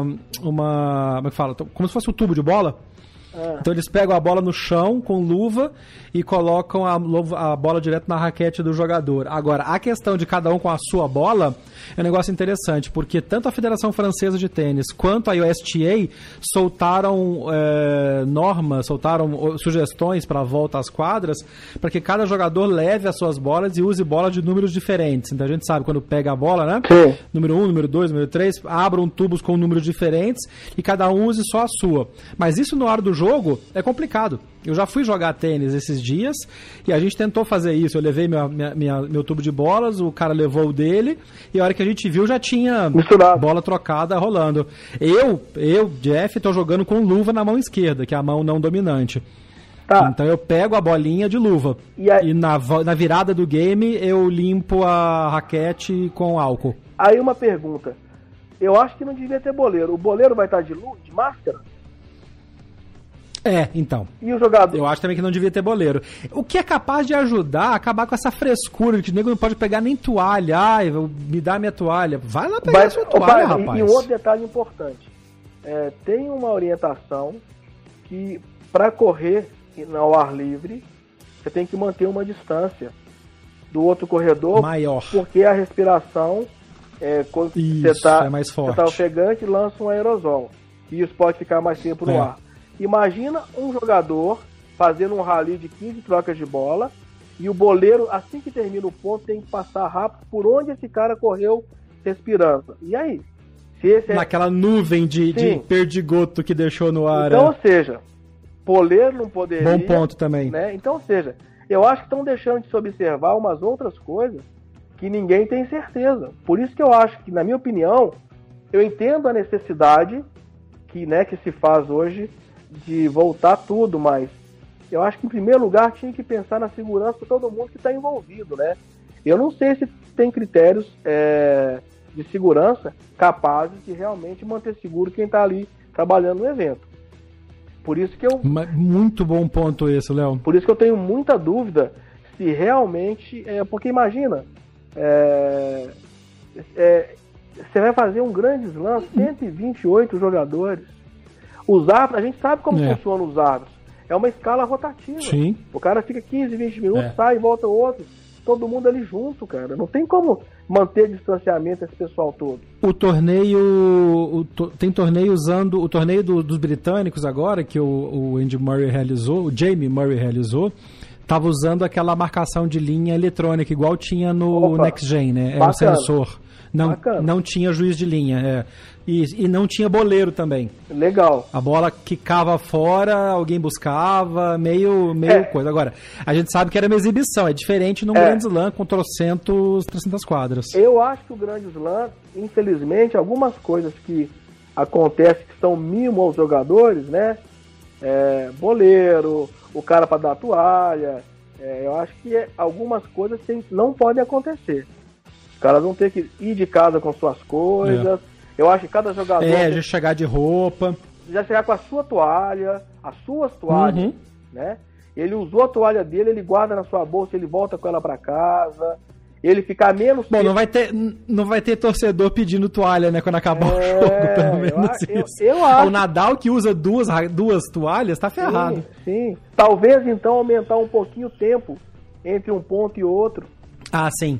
É, né? porque, aí os 25 segundos não vai dar tempo de fazer tudo, é verdade. Porque eu acho que tem que se pensar na segurança de todo mundo que tá ali, né?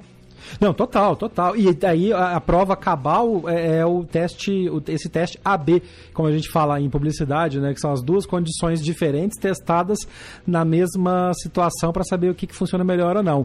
O Adria Cup, a Adria Tour, foi o teste B, o que não funciona.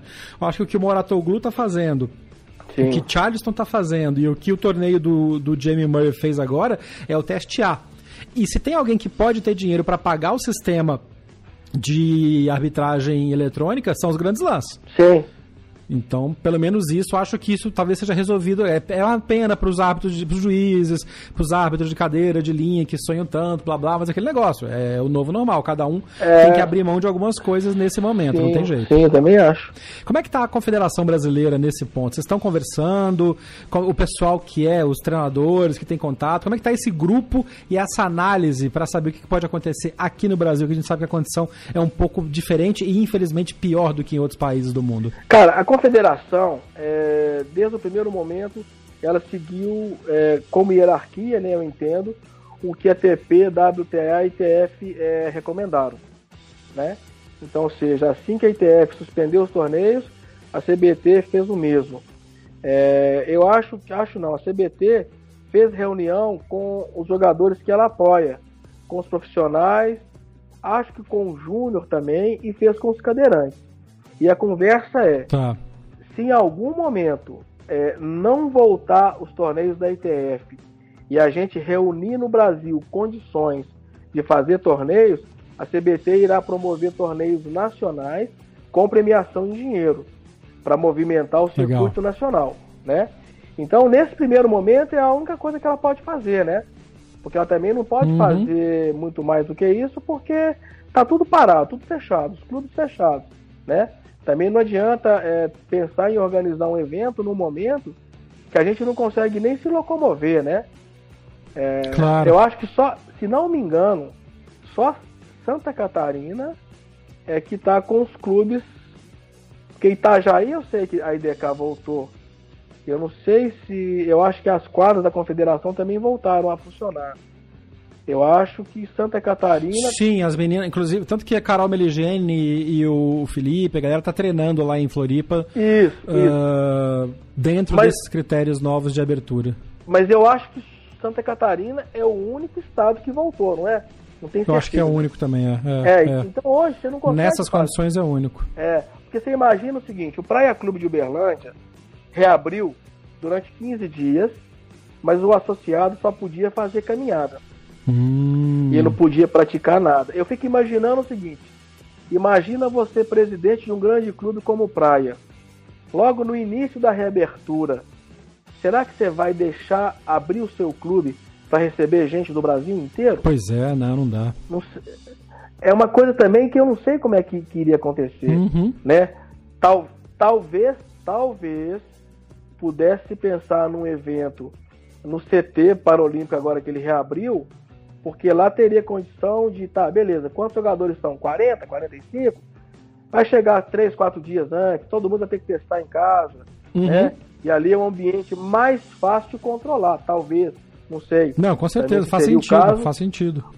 É, é, ou se o CPB só iria deixar funcionar inicialmente para para treinamentos, né? Uhum. Eu acho muito difícil qualquer qualquer coisa que se fale hoje. Eu penso em volta de eventos ou não no Brasil, eu acho muito especulação, porque fico vendo em Belo Horizonte. A gente já ia para uma terceira fase de flexibilização e segunda-feira volta na fase 1 É. né? Porque os- a, os- a ocupação dos leitos subiu muito, né? E a partir e o perigoso é o quê? Porque o pessoal não respeitou, né? E, aí qual que é o perigo? É, ah, mas não tá tão grande o número de casos, beleza? Mas não tem leito. É. Se você pegar e não tiver leito, e aí como é que faz, né? É a segurança, é a mesma que coisa que não pode, ter, não pode ter jogo quando não tem ambulância no estádio. Ah, não tá acontecendo nada. Tá, mas se acontecer, tem que estar ali. a- se a- acontecer. É, né? é. Então eu, eu fico na torcida muito grande para que tudo se resolva e volte o mais rápido possível. Mas eu acho que cautela e caldo de galinha não faz mal para ninguém, né? Já diria nossas Eu- avós. É, eu acho, eu acho, eu sou da opinião de pecar pelo excesso. Uhum. De daqui a cinco meses falar, nossa, poderia ter voltado dois meses atrás. Mas que bom que não voltou prematuro e agora voltou com segurança, né? É. Não, é Eu total, acho- eu concordo acho que o mais plenamente. importante é voltar com segurança. Concordo plenamente. Léo, muito obrigado por esse papo com a gente mais uma vez. Sucesso para você, para toda a equipe aí. Que todo mundo esteja bem, continue bem, continue se cuidando. E a gente espera vê-los de volta jogando e al- alcançando aqueles resultados maravilhosos que vocês alcançam sempre nas competições representando Minas Gerais e representando o Brasil pelo mundo. Um abraço grande, cara. Tá, eu que agradeço mais uma vez a oportunidade de levar um pouquinho mais o tênis em cadeira de rodas para o mundo inteiro, que eu sei que o seu programa hoje já rompeu as barreiras do Brasil, isso aí chega no mundo inteiro. É um prazer muito grande, tenho um carinho, uma consideração muito grande por você e conta sempre com a gente aqui, no que a gente puder ser útil de alguma forma, conta com a gente. Abraço grande. Abraço. Esse foi o Léo Botija, treinador de tênis de cadeira de rodas, um dos grandes representantes do esporte no Brasil. Este é o Backhand na Paralela. A gente volta daqui a pouco. Estamos de volta depois dessa, dessa conversa. É sempre muito bom conversar com o Léo eh, sobre tênis de cadeira de rodas, sobre tênis de maneira geral. E o meu sotaque mineiro volta loucamente porque é, é, incrível, né? A gente fala com o mineiro, o mineirês volta de uma maneira inacreditável. É, Nani, o Léo comentou de uma maneira muito feliz sobre dois, dois pontos que eu queria repercutir com você.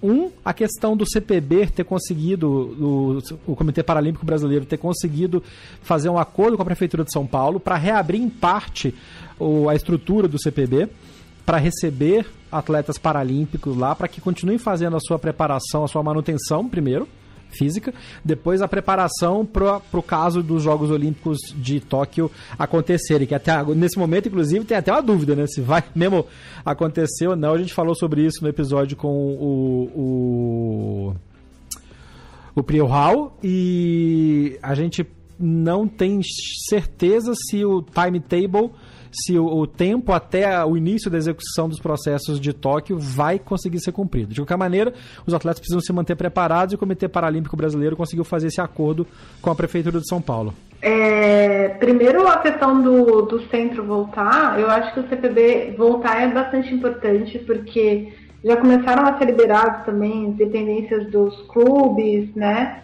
E aí a gente sabe que tem vários clubes sociais no, em São Paulo que, na verdade, são centros de treinamentos para atletas de elite, por exemplo, Pinheiros, apesar de que espaços como piscina e essas uhum. coisas não são liberados, mas é, os atletas voltarem a ter uma, um regramento de treino, mesmo que seja, não vai ser de academia, porque a academia também é espaço fechado, mas aqueles exercícios dentro da disciplina, contato com os treinadores é importante estão levando os pesos para fora, né? Estão levando os pesos para fora da academia também para treinar ao ar livre, mas dá para estar tá na estrutura, tá com o treinador, tá com a disciplina, como você falou. Sim, então é, é, é, é bastante importante. Então, do mesmo jeito que. E esse é o princípio do, da reclamação do Dylan Alcott, né? Quando ele reclamou de não ter um US Open para os cadeirantes, era que a diferença entre ele e um atleta profissional é que ele não anda no caso dele, que é cadeirante, e outros atletas têm alguma outra deficiência, então ele tem uma discapacidade física, motora que seja, é, para executar uma, é, atividade, comentou isso. uma atividade ou não. É, e aí é bom se os profissionais podem ter, com todas as ressalvas, vão retornar aos treinos, né? Os clubes de futebol, São Paulo, Corinthians, todo mundo já testou, todo mundo já está todo mundo treinando, tirando os clubes que têm jogadores com, com Covid e tal, e o corpo técnico, que as pessoas estão em quarentena, já está todo mundo trabalhando. Então, eles são atletas. É muito importante que, que o, o Bruno Covas tenha liberado.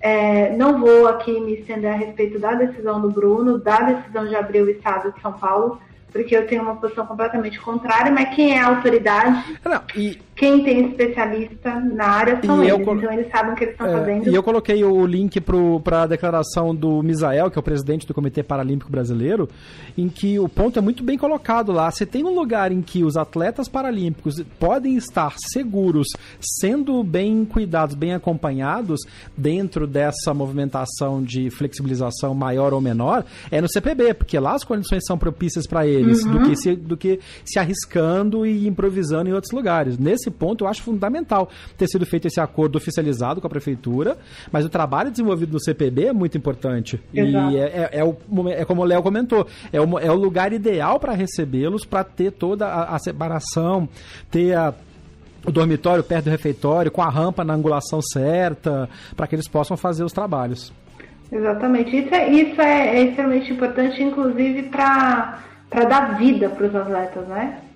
É, pra, pra, porque tá todo mundo treinando com objetivo, o objetivo já não existe mais, é, enfim.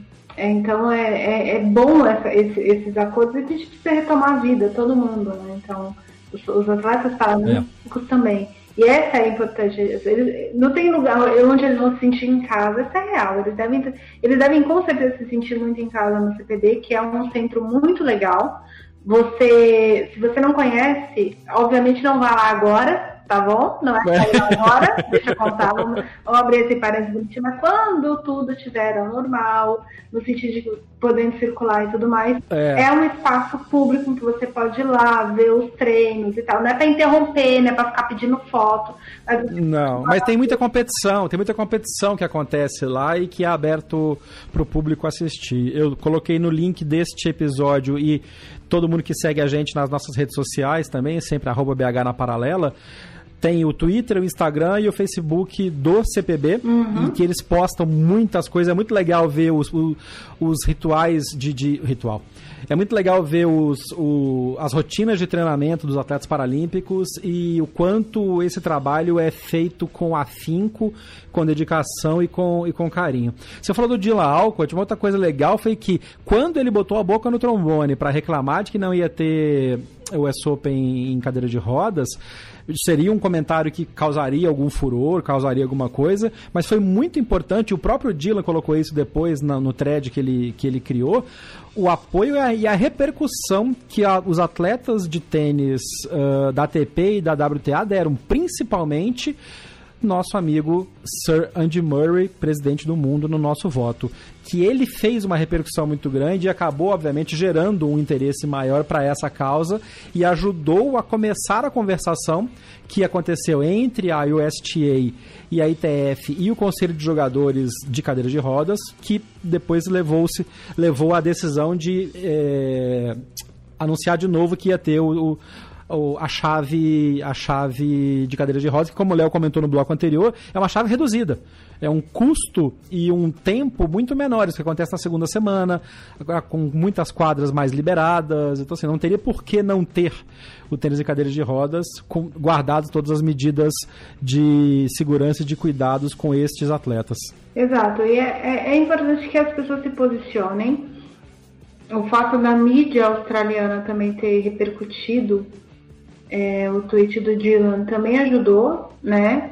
E, e tem uma outra coisa que, que foi um movimento que eu, não, eu notei, mas não tenho certeza se foi peitado pela Lawton Tennis é, Association, que é a, a Federação Britânica, que todos os britânicos de destaque da atualidade ou não no tênis em cadeira de rodas, e salvo engano, dentro do top, do top 20, o Reino Unido é o país com mais jogadores de tênis em cadeira de rodas no ranking, é, inclusive o número 13, o número 5 e acho que o número 12 do mundo são. é, inclusive o número 12 do mundo é o atual campeão do US Open em simples e duplas, na, na categoria cadeirante normal, não é qua- é o quad, mas é a outra. Não é o quad. é. Ele, ele tá, ele, ele- são jogadores que se puseram a favor do Dylan, alguns comentaram em cima do tweet do Dylan, e a Federação Britânica bancou os tweets dos caras, começou a retweetar. Então, antes mesmo da, da imprensa Isso é muito importante. ter esse movimento, que foi um movimento muito automático da imprensa australiana, que foi dar voz para o Dylan. O, o Dylan participou de dois programas de TV na Austrália. Uh, um deles foi uma hora depois do tweet. É, a, a, imprensa australiana estava prestando atenção nessa situação e a imprensa britânica só prestou atenção quando o Murray entrou no circuito. Mas outras, outros jornalistas e, enfim, a galera foi fazendo uma onda também. Isso é importante. Prova que às vezes ah, tem certas categorias do tênis, ou certas modalidades, por exemplo, tem o, o- a chave de duplas mistas, vamos, pra gente não ficar só na cadeira de rodas. Muita gente reclamou da ausência dessa chave. E a maioria das pessoas que reclamaram da ausência da chave não foram os atletas. Por quê? Porque o público se diverte vendo esse tipo de jogo, é diferente, é um pouco mais teoricamente perto do real, sabe?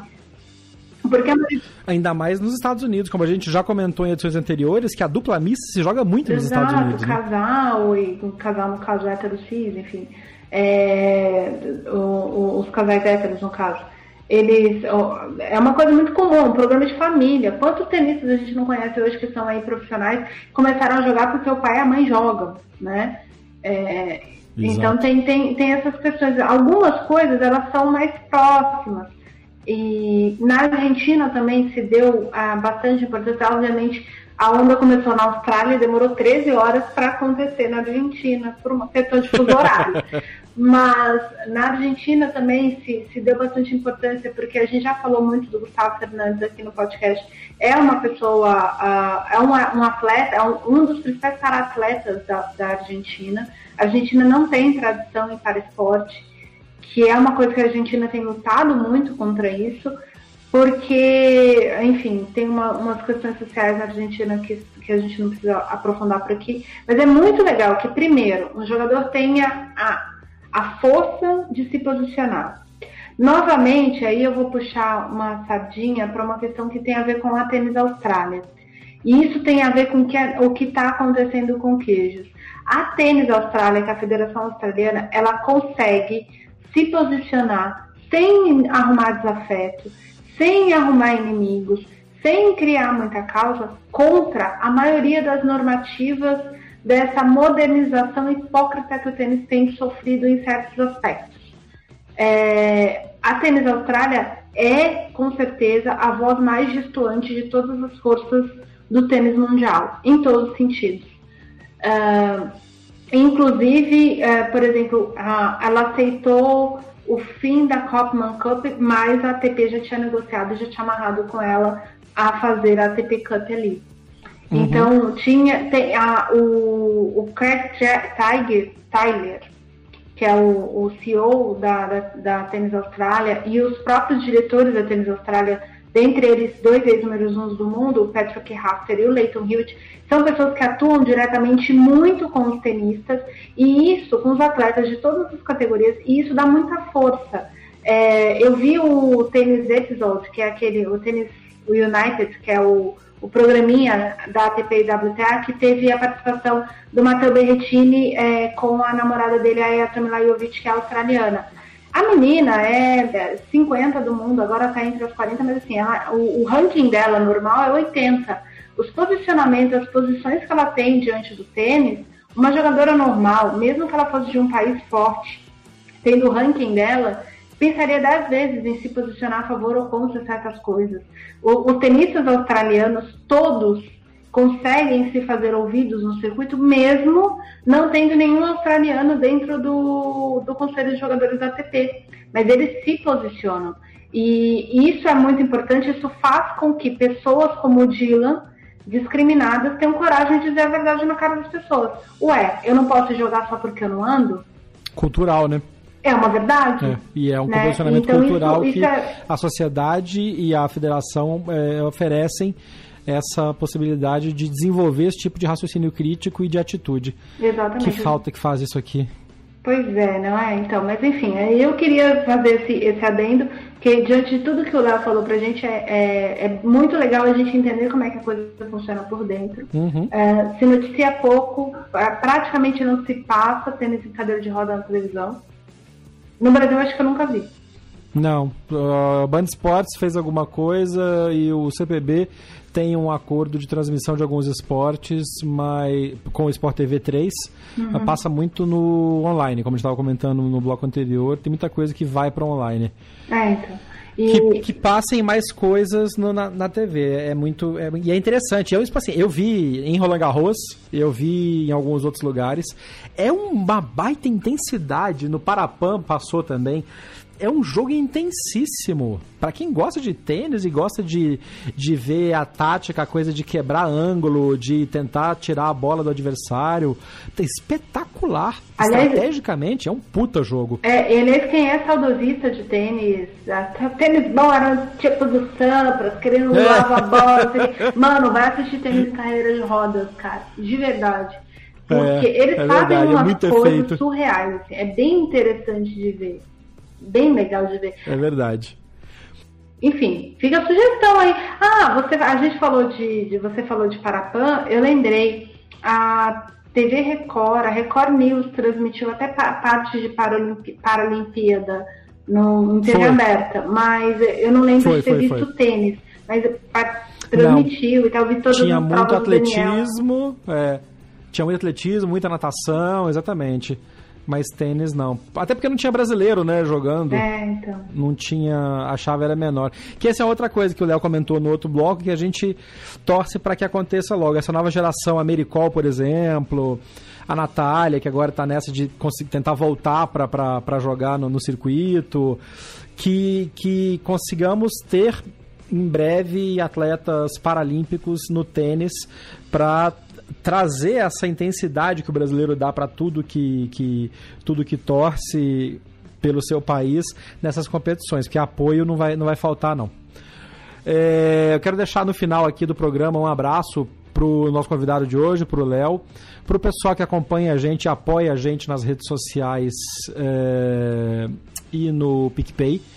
E principalmente para quem tá em casa ouvindo e quem agiu, reagiu ao, ao, episódio anterior, que foi um episódio que falou um pouco menos de tênis e mais de atitude, e a gente teve algumas, alguns comentários, algumas interações muito interessantes. Quero agradecer a todos vocês e dar as boas-vindas aos novos ouvintes que estão chegando por causa dessas repercussões e mantenha-se firme. A coisa continua complicada aqui no Brasil. A gente está vendo os números dando repiques, então mantenha-se sempre com cuidado, use máscara se precisar sair, use álcool, evite sair de casa sempre que necessário.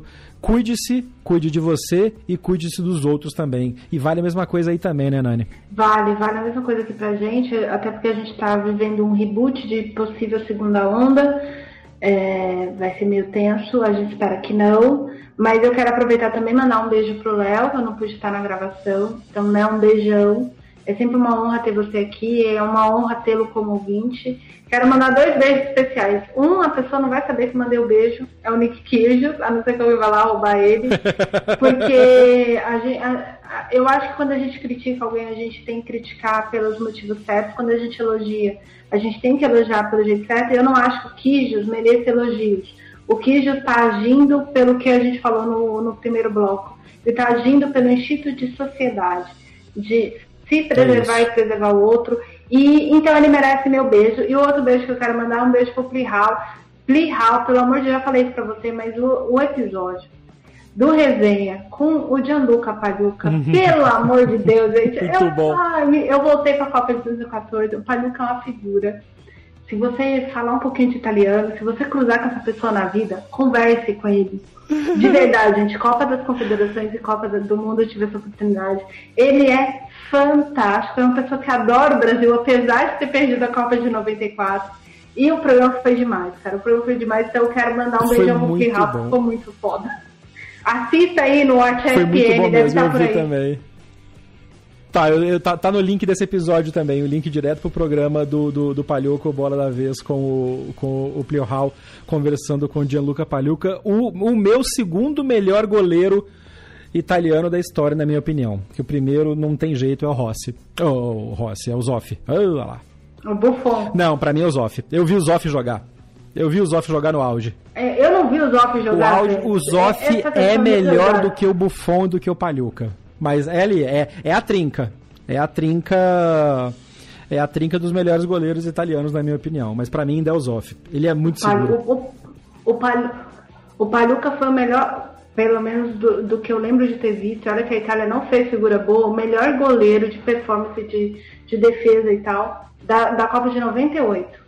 E a Itália fez figura feia na Copa de É mesmo? Você acha mais do que o Tafarel e do que o. o, o Pra mim, o belga lá, o, como é, é o nome do belga? O, o Prudhomme?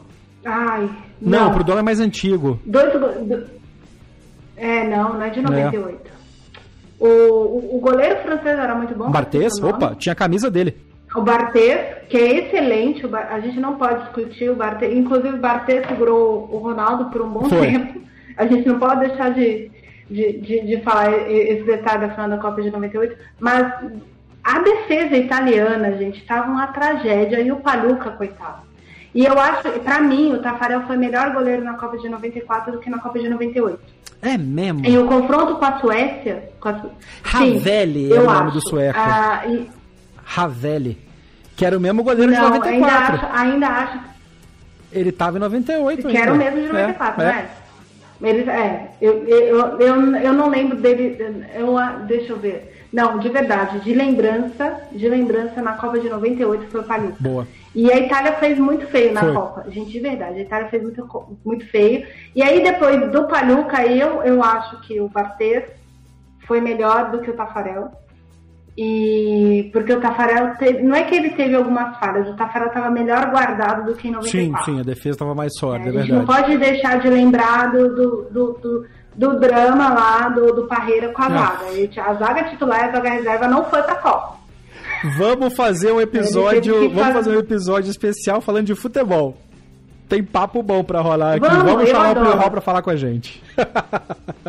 Vamos. Só que aí, aí também eu vi a covardia, porque daí eu vou falar dos meus gostos. Tá bom, aí, mas aí vai ser é, é outra formiga. Aí, aí vira um papo de quase de cerveja. Cada um abre sua cerveja e a gente faz um papo desse no Zoom. Vamos ver. Olha o formato fazer... de programação aí, Plio Hall, quicando. Mas é isso, gente. Olha, era só pra dar tchau e a gente falou da Copa de 98. Mas Sensacional. É Beijo, a gente se vê no próximo episódio. Este foi o Backhand na Paralela. Eu sou Jeff Paiva. Um abraço, até a próxima. Termina aqui mais uma edição do Backhand na Paralela. Mande seu comentário ou sua sugestão de pauta pelas nossas redes sociais. BH na Paralela, no Twitter, Facebook e Instagram. Até o próximo episódio.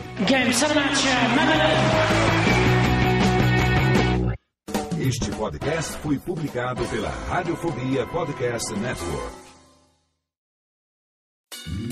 Oi, eu sou o Antônio Viviani e quero convidar você a ouvir o nosso podcast Voz Off. Desde julho de 2017, eu e meu amigo Nicola Lauleta temos o prazer de conversar com as grandes vozes do rádio, da TV e da publicidade do Brasil e trazer suas histórias até você. Se você, como nós, é apaixonado por locução, acesse vozoff.com.br e acompanhe nossos episódios aqui na Radiofobia Podcast Network.